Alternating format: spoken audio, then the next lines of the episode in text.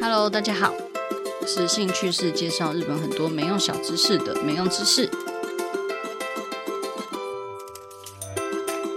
今天要跟大家聊聊日本动画界神明等级的吉普力啦。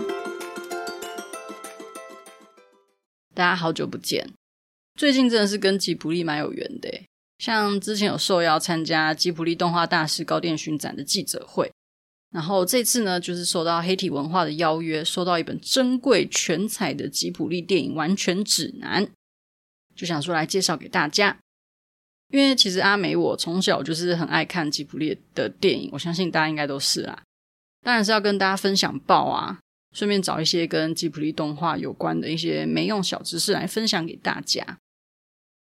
毕竟吉卜力的动画应该真的是从小就跟大家一起成长。我想到我最早最早最早有印象的就是《萤火虫之墓》，那时候大概幼稚园看了一次，不过可能是因为太小还看不太懂。然后小学的时候又看了一次，真的是爆哭一波，泪流满面。据说《萤火虫之墓》是这辈子不会想要再看第二次的电影，真的是这样。撇除幼稚园看不懂的那一次，我真的完全不想要再看一次。甚至在看吉卜力电影完全指南的介绍的时候，都还是会鼻酸。这部真的造成我心里阴影面积超级大一片，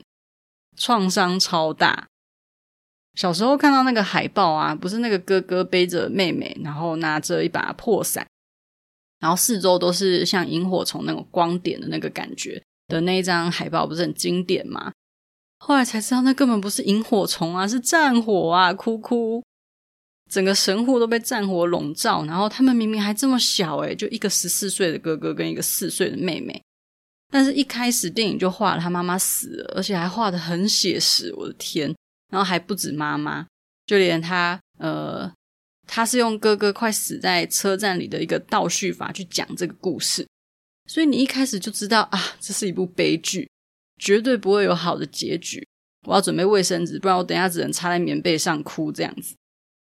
我觉得《吉卜力电影完全指南》这本书有一句话，我觉得写得很恰到好处。他说：“如果只是在讲死亡跟战争，你不会觉得它是一部悲剧。但就是因为它中间就是有描绘说哥哥清太跟妹妹节子的这个兄妹的感情，然后有欢笑啊，然后他们有历经一些痛苦，然后在战火中求生存以外，他们就曾经也觉得好像有看到一些希望。”所以整个故事综合在一起，你才会觉得这件事情是个悲剧，你会觉得很可悲。这样，唉，真的是超级悲剧。然后妹妹节子爱吃的那个糖果啊，根本就是史上最悲催的电影相关产品啊。虽然是真的有这个糖果，就叫做佐久间糖果，后来还出了《萤火虫之墓》的封面版，你不觉得吃的都有阴影吗？超可怕的，心灵创伤再加一。就边吃就会边想说，我怎么还可以吃糖果？节子都已经饿到在吃石头了，然后一边吃还要一边对不起，然后一边哭，这样。反正《萤火虫之墓》真的是非常震撼我的一部。那其实书里面有讲到说，宫崎骏因为他出生在二战，所以其实他是一个非常反战的人。然后他甚至还有参加过反战的游行，所以这些反战的思想其实也都有在他的诶这些作品里面表现出来。相信大家应该都看得出来了。那其实他也很同时着重在讲环境的部分，只是大家应该也都知道，他的个性就是宫崎骏的个性，其实有时候也是蛮叽叽巴巴的。不过他很厉害啦，我觉得厉害的人难免个性都有一些叽叽巴巴。像是他每一部都说要退休，但其实宫崎骏很多很多时候他在做作品的时候都不放心交给其他人，所以中间也曾经有好几部都是他交给别人做，然后别人做了前半段，他看了不满意之后就决定他要自己做。所以这本书里面其实也有揭露几个事后，其实出了很多呃动画很有名的动画师，然后就是说宫崎骏讲话就像一把利刃一样，然后很长，就是好像快被他给杀死之类。宫崎骏他的儿子出来接手《地海战记》的时候，据说他看到就是宫崎骏他看到一半还跑出去抽烟，然后看完后三天都没有给任何的评语，最后才把评语写在一个小纸条上面，然后由工作人员交给儿子看。或是第二部他儿子完成的作品叫做《来自红花坂》，虽然评价普遍都还不错，但是宫崎骏也是一直在挑毛病这样。但我自己还是觉得宫崎骏他的世界观真的很不错。大家在看吉卜力电影的时候，应该都会看到，就是一些什么蓝天白云啊，然后躺在草地上啊，然后还有看起来都爆干好吃的食物。一开始这些故事都是以欧美的世界为主，像是《风之谷》那种有荷兰的风车。虽然我实际去过荷兰，发现其实也没那么多风车，就是不是满街都是的那种。然后呃，他们的穿着啊、名字啊，就是主角的名字也都是走一个外国人风。直到后来呢，才慢慢进入日本人的世界。然后像是《萤火虫之墓》啊、《平成离合战》啊、《星之谷》啊、《辉夜姬物语》等等。但不管是哪一个世界，大家有发现他的那个故事里面都有一个坚强而且是越看越喜欢的女主角嘛？吉普力他的作品就是会把一些生活上的细节描绘得很仔细，看着看着就好像你就身处在那个世界里一样。然后周围的人就好像都是你认识的人，所以就是很容易把自己带入到这个故事、这个世界里面。虽然仔细想想，吉卜力的作品都不是那种非常童话、非常梦幻、很呃充满彩虹的这种氛围，通常都是笼罩着一些什么战争啊、环境意识啊、死亡、生病、无助，可能呃讲白一点，就是可能比较偏向一些黑暗一点的题材。但是这就是现实生活，就经历了这些的主角，最后还是可以把这些。痛苦的部分迎刃而解，然后变成一个好的结局，反而看完之后还会更加舒畅，然后也我自己觉得可以产生一些认同感，这样。所以我觉得这是几乎每一个年龄层都会蛮喜欢吉普力的一个呃原因之一。好啦，那我就来说几个《吉普力电影完全指南》这本书里面有介绍到吉普力作品有趣的地方。其中一个我自己看完之后发现还蛮酷的，就是《天空之城》。《天空之城》在电视播放的时候，有一个很酷很酷的一个奇观。也许有些听众年纪很轻，没有看过《天空之城》。我看他他的上映日期，整个吓到，想说：诶，一九八六年八月二号，诶，哇塞，比我还老。可是他又经典成这样，害我以为他就顶多可能二十年左右的历史，没想到已经快要已经三十几年，快要四十年。所以没看过，好像也是蛮正常。《天空之城》这一部呢，其实和矿业很有关联。宫崎骏当时还有接受那个高电勋导演的意见，就是亲自到工业革命的发源地英国，然后亲自的考察。反正，在电视重播《天空之城》的时候，就会出现一个奇观，就是片尾男女主角他们说出毁灭咒语“巴鲁斯”的时候，观众就会在推特上面狂推这句咒语“巴鲁斯”。在二零一三年八月电视重播《天空之城》的时候，观众们他们就决定呢，要来打破单秒最多共同推文的记录。那一天就是结算出来，发现片尾出现巴鲁斯的时候，就是那个次数总共有十四万则推文，平均一秒钟有五千七百则巴鲁斯，真的是可以列为世界奇观的。就好像那个有时候中华一番就是小当家不是都会放 YouTube 的一个轮播吗？然后大家看到李岩要准备龙虾三争霸的时候，大家就会在一旁刷一排留言，就是李岩快先做酱汁啊！这样我觉得还蛮有趣的，这应该也算是一个奇观。再来就是已经是吉普力电影片头商标图的一个龙猫，龙猫应该算是就是家喻户晓啦，就连《玩具总动员》里面都曾经有出现过龙猫，现在就是一个标准吉普力商标一般的存在。这一部我也真的很喜欢，因为它实在是太经典了。不管是龙猫本身，还是撑着伞的那那个画面啊，还是猫车啊，或者是黑煤炭小精灵等等，全部都太经典。虽然有人说，就是呃，龙猫有一个都市传说，不知道大家有没有听过，就是龙猫的世界是死后的世界，因为就有人发现说，诶，姐妹好像都没有影子什么的。但我是觉得有一点点牵强啦。不过从风之谷的纳乌西卡到天空之城的。拉皮乌塔到隔壁的多多龙，完全可以感受到这种从外国风的故事，然后开始慢慢变成一个日本当地的故事，算是一个很大的一个转变。那观众他们也就是从比较奇幻的世界里面，然后开始慢慢的变成跟自己稍微身处的日本稍微近了一点点的这种感觉，其实也多了蛮多亲切感，算是吉卜力日后在创作日本故事的一个里程碑，这样。话说这本书《吉卜力电影完全指南》里面呢，就是有放一张海报。这个海报就像大家平常看过的那个撑着伞的龙猫的那一张。不过龙猫旁边的小女孩不是姐姐高月，也不是妹妹小梅，长得反而像是高月跟小梅就是姐妹俩的那个结合体。可是故事里面明明就没有这个人啊，就为什么海报上会有？想看这张图的话，可以看今天阿梅的 po 文。原来是因为宫崎骏当初他其实只有构思一位女主角在《龙猫》这部动画里，那就是图片里面这个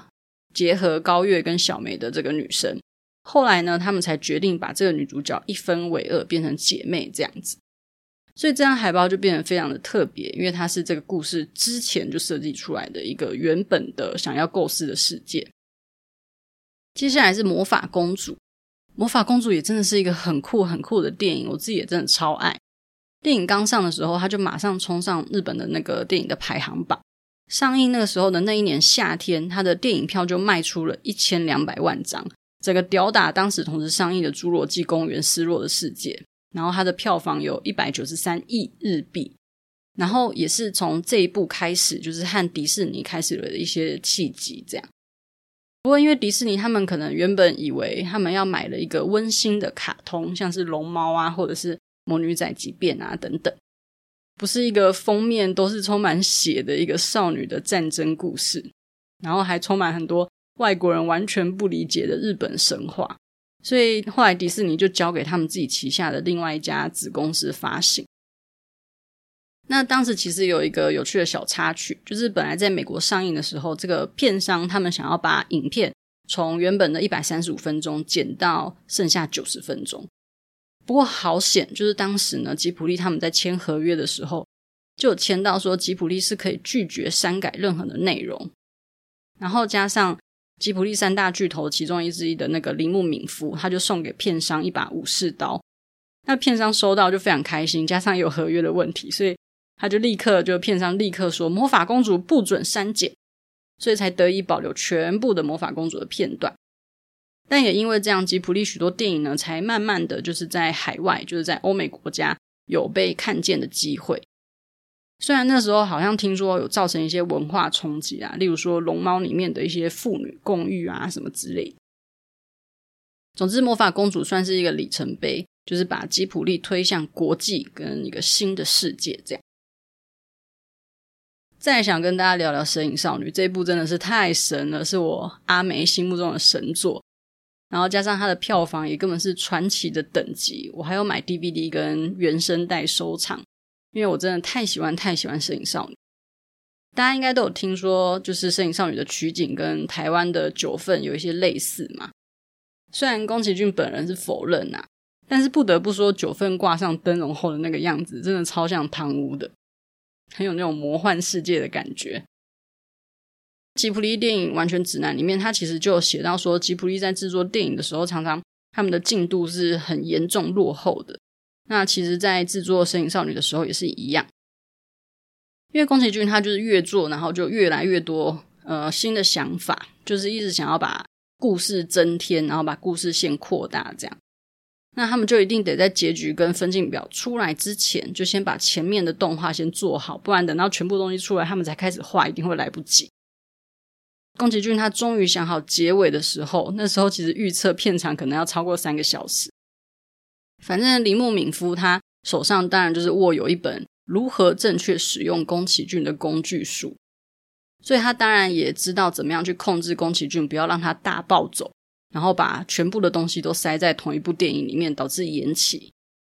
总之，最后他还是有在截稿日之前，就是把电影制作出来，然后还获得了超大的成功。上映日就是二零零一年的票房收入超过三百亿日元，而且它和第二三四名的差距，就是像 AI 人工智慧啊、珍珠港啊、人魔啊、星球崛起这四部加起来票房都没有比《神影少女》还要高，在日本。《神影少女》的票房还超过《铁达尼号》。在《你的名字》跟《鬼面的无限列车》之前，《神影少女》一直都是影视卖座冠军，甚至是第一部入选柏林影展的动画电影。那还有获得奥斯卡最佳动画长片，是第一部非英语电影得到奥斯卡最佳动画的长片。所以，真的必须说，《摄影少女》真的超级厉害。而且每次看到他爸妈在吃饭那边，那个饭看起来都超好吃的，每次看到那段都会觉得哇塞，那个火腿到底是怎么做的？超级饿。好，再来就是崖上的波妞。这部厉害的地方是在所有的美国上映的吉卜力电影中，波妞这一部是美国票房表现最好最好的一部电影。而且在那个时候，其实有很多动画其实都开始使用电脑绘图，但是吉卜力就是坚持要用手绘，所以崖上的波妞总共画了十七万张图。哇，手绘十七万张图诶，而且大部分还是宫崎骏自己亲手画。我记得书里面有提到，魔法公主本来是最多的，就是在泼妞之前，它是最多的，大概是十四万张图左右。但是泼妞反而画的更多，尤其是在画海洋的地方，他们其实是画了非常非常多张。那大家如果有印象，或者是接下来想要再去找一遍看的话，可以特别注意，他画海洋的地方是非常的细致，然后那个颜色也是很有深度，这样子。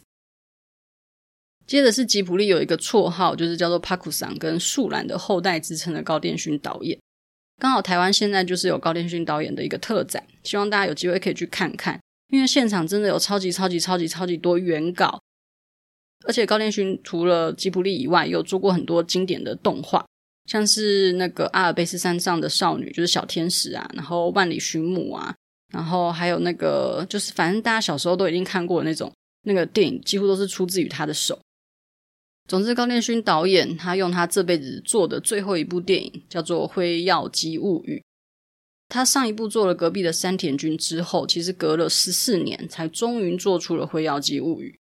乍看之下，他这个整个风格，大家如果看过封面海报，就会觉得，诶，这这是吉卜力出的吗？会有点怀疑这样，因为他跟过去吉卜力的作品的表现方法是完全完全不一样的。他是更用一种手绘的线条，然后水彩的背景。然后用比较松散粗糙的线条去描绘，然后去留白，让观众有更有一些想象的空间。